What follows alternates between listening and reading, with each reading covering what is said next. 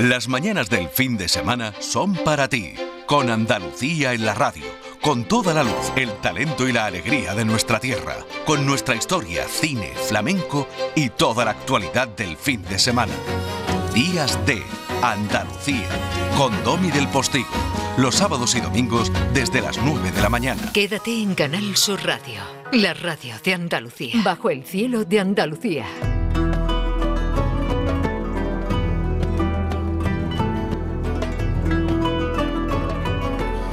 Si yo les digo que bajo el cielo de Andalucía, mm, nuestro Indiana Jones Manuel Navarro nos trae hoy a una doctorada europea en medicina y cirugía, especializada en evolución humana por la Universidad de Bristol y antropología forense por la Universidad Complutense de Madrid, actualmente directora del Centro Nacional de Investigación sobre la Evolución Humana y catedrática honoraria del Departamento de Antropología del University College de London. Bueno, pues si yo les digo eso, eso es verdad. Manolo, buenos días. Buenos días, querido Domi. Eh, permíteme que primero te, recuerde, lo, le diga a nuestro oyente que me, acabo de llevar una gran alegría al escuchar de nuevo a nuestra querida Primisan, después de, varios meses. ha sido un momento, un reencuentro muy emotivo, la verdad. pues sí, eso hemos ganado. Bueno, pues eh, tú quieres decirle algo, Primi, ¿quieres decirle algo en antena? No, que se lo ha dicho ya por teléfono. Dice que te lo ha dicho por teléfono. Sí, sí, me lo ha dicho, sí, sí. Bueno, pues eh, entre mujeres anda el juego, un juego de todos, un juego de todas. Eh, María, buenos días. Hola, buenos días. María, me ha costado eh, contigo en cierto modo, ya sabes cómo es la broma esa, ¿no? Porque no he dejado de ver vídeos tuyos de una entidad bancaria muy poderosa que no voy a nombrar, es el BBVA, y, y donde, donde dices cosas interesantísimas y muy bonitas, ¿no? Algunas de las cuales he ido anotando porque me han llenado de esperanza, sobre todo en este momento que estamos viviendo, ¿no? Con la invasión de Ucrania y todo esto, el hecho de tanto la teoría de la abuela como el hecho de que haya cierta certeza científica de que sin la colaboración del grupo no seríamos hoy lo que somos como raza humana, ¿no? Yo creo que sí, me alegro de que lo veas porque la gente piensa que el estudio de la evolución humana y del pasado solo nos aporta información sobre el pasado, pero yo creo que precisamente en este momento tan complicado como comentas, nos puede dar una perspectiva mucho más amplia de cuáles también son nuestros puntos fuertes, ¿no? Como especie. Manolo, eh, ¿por qué nos has traído hoy? Yo te pedí que nos trajeras una mujer porque nos hemos adelantado en este fin de semana con presencias femeninas muy, muy fuertes, muy potentes. Eh, ¿Por qué nos has traído hoy a María? Bueno, pues os he traído hoy a María, o, hemos invitado a María que participe con nosotros, porque casi que, que, seguía estando con, con, nosotros de viaje, ¿no? Hemos estado una semana compartiendo eh, experiencias, aprendiendo muchísimo con ella en Israel, y, bueno, creo que era la ocasión, eh, desde luego era la, más propicia, era un momento pintiparado para que ella eh, bueno, nos contara o hablara un poco de su trabajo en colaboración con, los investigadores israelíes en temas de evolución humana, con los que tan buenas horas y tantos ratos hemos pasado en, el, en este país del, del otro lado del Mediterráneo. ¿no? Yo creo que se ha establecido una colaboración internacional del máximo nivel en, en temas de, investigación sobre la evolución, el tema de la salida de nuestra especie, los temas más interesantes, nuestra, de nuestra especie de África, las posibles hibridaciones entre neandertales y homo sapiens, y todo esto lo hemos visto de primerísima mano gracias a María, que ha colaborado en, varios casos, entre ellos los homínidos de Mislilla, los de Nechen Ramla, con, con científicos israelíes, ¿no? Eh, ella ha sido recibida, la verdad, es que de una manera extraordinaria en la Universidad de Tel Aviv, por el equipo de, del Cerebro de Israel Heskovich, y, gracias a eso pues, hemos podido visitar eh, varios yacimientos y ver varios fósiles, ella ha tenido la oportunidad de, examinarlo en su propia mano. Yo creo que ha sido una ocasión extraordinaria y, bueno, creo que nos puede hablar eh, mucho y bien de, esta experiencia que hemos vivido. Por eso hemos traído por la importancia de esta visita como eh, caso de colaboración entre dos países al máximo nivel en, investigación sobre la evolución humana. No quiero condicionarte, María, pero eh, llevo intentando atrapar historias de amor entre neandertales y sapiens desde que comenzó esta sección con Manuel Navarro. ¿eh? pues entonces, eh, en realidad esta semana pasada hemos estado en el lugar ideal y preciso para investigar esas historias de amor, porque precisamente es en el Próximo Oriente, en todos estos magníficos yacimientos que he tenido la suerte de, de poder visitar esos yacimientos del lugar original de donde se recuperaron esos fósiles, la oportunidad de ver los fósiles originales, algunos de ellos ya los conocía, otros por primera vez y además en una compañía extraordinaria y divertidísima como ha sido la familia Arqueomanía, o sea que no podía tener mejor contexto humano presente y pasado. La verdad es que es precisamente entre muchas otras cosas el Próximo Oriente es el lugar fundamental para estudiar la interacción entre sapiens y neandertales. Este es el lugar del mundo en el que sabemos con certeza que ambas especies coexistieron, incluso en algunos yacimientos con los que se ha detectado en diferentes niveles la presencia de varias especies de sapiens neandertales, podemos incluso pensar que cohabitaron. Lo que sí sabemos es que sapiens y neandertales tuvieron descendencia común y el lugar donde sabemos que estuvieron en contacto, que tuvieron mucho intercambio también cultural de diferentes tecnologías, eran muy parecidas las cosas que hacían por esa conexión y ese intercambio cultural, pero que también intercambiaron algo más que palabras y que herramientas, porque bueno, todos tenemos en, nuestra sangre un porcentaje de, de, esa relación con los neandertales en el pasado. Y este es el lugar, precisamente, el lugar donde podemos estudiar la convivencia entre especies, humanidades y culturas diferentes. Además, fíjate, Domi, que nos decían en, en Israel que probablemente ella era neandertal y él era sapien. Sí, sí, hay esa, esa, historia de la, de la atracción más, ¿no? De, de, entre los hombres y las mujeres, neandertales y sapiens. No quiero decir bobadas, pero eh, ¿qué atractivo tenían especialmente las féminas neandertales para que los sapiens eh, las, eh, de alguna manera, pues eso, las prodigaran?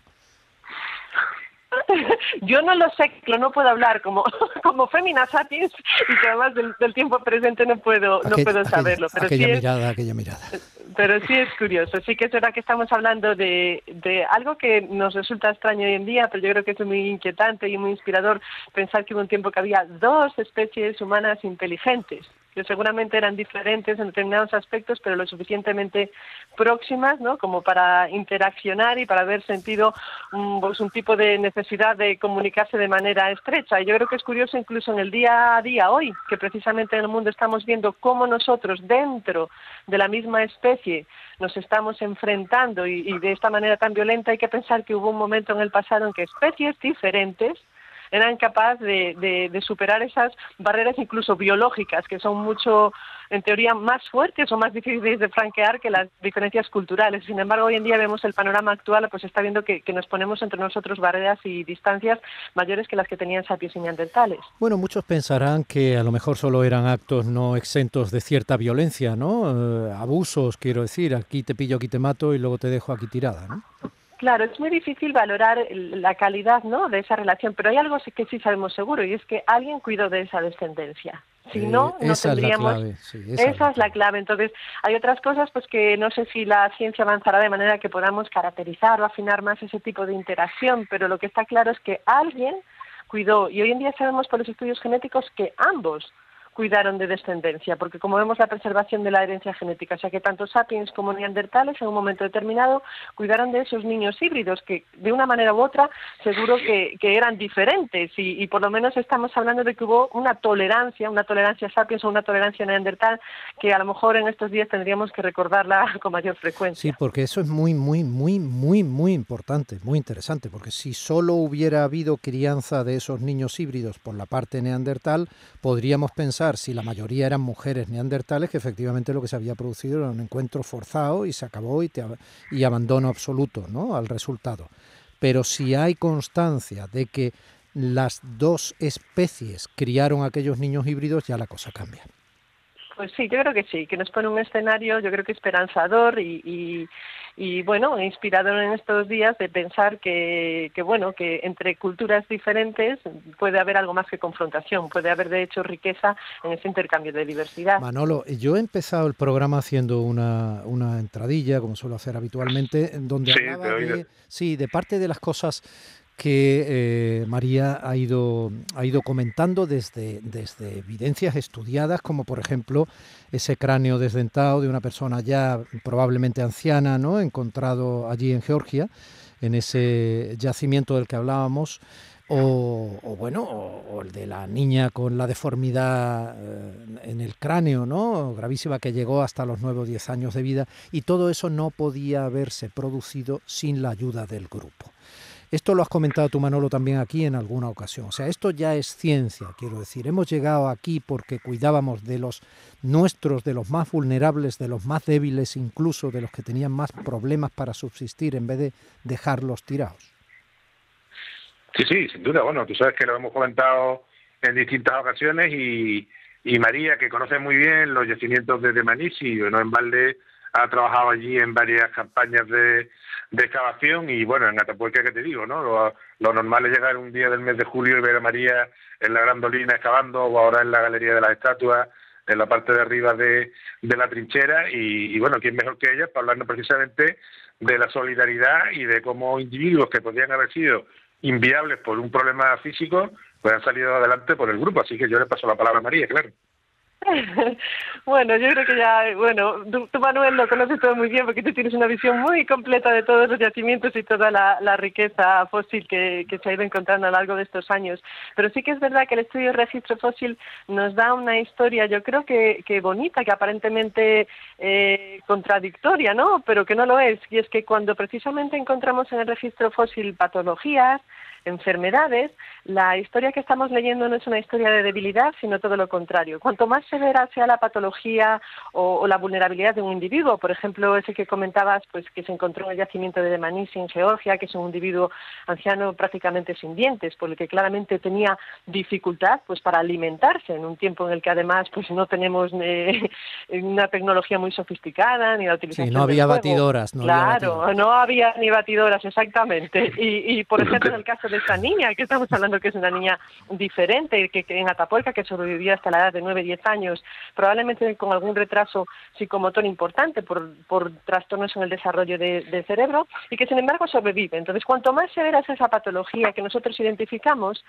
lo que está hablando es de todo lo contrario, de mayor fortaleza individual, porque para poder desarrollar esa patología significa que ha sobrevivido el tiempo suficiente como para que quede ese, e, ese caso o esa patología grabada en el esqueleto, pero también de, de fortaleza del grupo, porque significa que está ahí gracias al apoyo de otros miembros que le han aportado lo que le hacía falta para sobrevivir, que lo han aceptado, que lo han cuidado a pesar de las dificultades o de sus diferencias. Entonces yo creo que sí, que esa es la característica principal, diría, de los humanos. Siempre decimos, ¿qué es lo que nos caracteriza? Nos caracteriza que ser bípedos, nos caracteriza un gran cerebro, nos caracteriza la capacidad de lenguaje.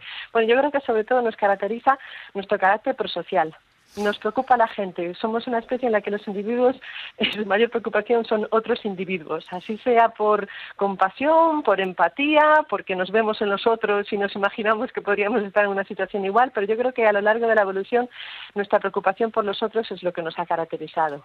Y por eso también los primeros enterramientos, ¿no? Manolo y María, por eso, porque se preocupa el humano del humano incluso cuando ya ha dejado de existir o cuando ya no respira, ¿no? Esa, esa ocupación de enterrarle, ese rito mínimo o máximo, ¿no?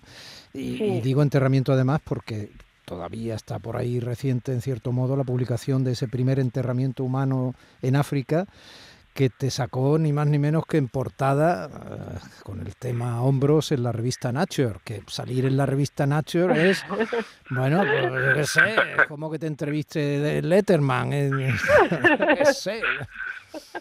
Pues sí, ha sido, ha sido un orgullo poder eh, realizar ese estudio y sí, es la evidencia de un enterramiento humano el más antiguo que se conoce en África, que estamos hablando de una antigüedad de 78.000 años y es un niño de tres años de edad que realmente pues lo, lo depositaron en una cavidad creada y excavada para ello, lo cubrieron, lo envolvieron en un sudario, le pusieron una almohada, es decir, estamos prácticamente arropando a un niño en el lecho, ¿no? Es casi más que un niño muerto, parece un niño dormido y eso pues está evidenciando un tipo de tratamiento y de, de cuidado de los vivos hacia los muertos que es muy característico de nuestra especie, voy a decir que también de los neandertales. Y eso precisamente la semana pasada en Israel fue una semana muy, muy emocionante porque las evidencias más antiguas que existen de toda la humanidad, y aquí en humanidad se incluyo a sapiens y neandertales, las evidencias más antiguas de comportamiento funerario, de enterramiento de cuerpos de aquellos que han fallecido, se encuentran precisamente en Israel, se encuentran en varios yacimientos en los que probablemente vemos eh, las evidencias más claras de cuando el ser humano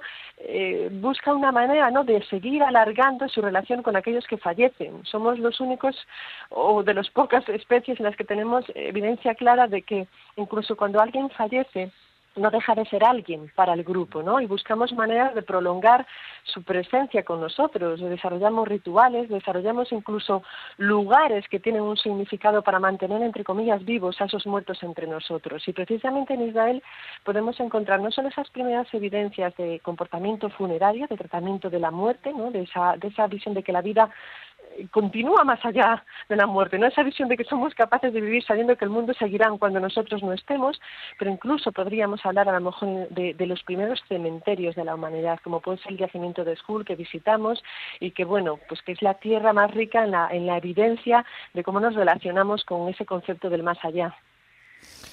Eh, Domi, me gustaría, yo sé que nos quedamos sin tiempo, seguro, pero me gustaría... María, porque... María nos quedaríamos sin tiempo siempre. Yo tengo aquí nueve preguntas para ir iniciando. Sí. Mira, ahí en, acaba de decir a María una, uno de los yacimientos que, que, hemos visitado, que es el de School, que está en Monte Carmelo, en la escuela del Monte Carmelo, y como se trata del, de la semana de, de la mujer y se trata de, también de destacar el papel de las mujeres en la arqueología, en la antropología, decir que allí se produjo un, un encuentro, casi un, el traspaso de un testigo eh, en la historia de la arqueología, porque en estas cuevas precisamente una arqueóloga que se hizo su tesis en Cambridge en los años 20, Dorothy Garrod, fue la primera que en la década de los 20 de los 30 excavó este yacimiento, ¿no? Y creo que, que merece la pena oír un poco a María que pudo sentir lo que sintió en el momento en que se vio en, la, en las cuevas del, del Monte Carmelo, cogiendo un poco el testigo de, de la gran Dorothy Garrod, un personaje histórico. Bueno, Dorothy Garrod es desde luego un personaje, una persona con muchísima inspiración en el campo, porque fue pues una de las primeras mujeres en entrar a la universidad, en Cambridge, y, luego fue la pionera en el liderazgo de todas estas excavaciones del Monte Carmelo. Ha tenido unas contribuciones, bueno, que para nosotros son fundacionales, ¿no? En el estudio de la prehistoria, ya no solo en Israel, sino en general. Y bueno, pues es emocionante, sí, es emocionante desde el punto de vista prehistórico, pero también de la historiografía, ¿no? Estar en un lugar en el que hubo una mujer, pues en los años 20, pues con, con tanta personalidad, con tanta capacidad y que ha dejado su huella para siempre para todos. Para mí ha sido una visita a ese lugar con muchísimas emociones. Y la ciencia está llena de emociones para el que crea que la ciencia es aburrida. No, esta semana puedo asegurar, y he tenido buenos testigos, que, que la ciencia y el descubrimiento eh, llevan siempre, siempre asociadas muchísimas emociones y para mí, pues en ese sentido ha sido una semana inolvidable porque ha habido mucha ciencia y, y mucha emoción personal. Con gente como tú, la ciencia, ¿cómo va a ser aburrida, María Martínez? bueno, con buena compañía. Ahora entiendo perfectamente por qué ese centenar de conferencias en instituciones de todo el mundo, como la Academia de Ciencias de Pekín, la Academia de Ciencias de California, el College de Francia, la Universidad de Tel Aviv, los Museos Nacionales de Kenia, el Instituto Cervantes en Japón, por qué tu trabajo ha sido clasificado dentro del top 1% de los trabajos más citados en el campo de las ciencias sociales por la Thomson Reuters Essential Science Indicators, o por qué en el año 2019 te convertiste en la primera española en recibir la medalla Rivers Memorial del Royal Anthropological Institute de Gran Bretaña e Irlanda. Pero bueno, es la institución académica más antigua del mundo dedicada a la antropología. A ver, mm, por favor, pedazo Y, además, y además te puede explicar lo que es la cresta del trigónido, con lo cual es mucho más interesante. Bueno, vamos a dejarlo ahí, porque ya ahí, ahí sí que ya me has dejado... Lo explicas tú, Manuel. La cresta del trigónido. Que lo has aprendido. bueno, lo he anotado, lo, he, lo, he, anotado, pero ahora estamos en la cresta del momento publicitario. Eh, María Martinón, eh, felicidades, eh, gracias, un beso enorme. Qué guay que existas. Bueno, muchísimas gracias, un abrazo enorme, un placer estar con vosotros. Manolo, gracias, de verdad, un abrazo enorme y hasta la semana que viene. Un abrazo, un abrazo. a todos, un abrazo. Días de Andalucía con Domi del Postigo, Canal Sur Radio.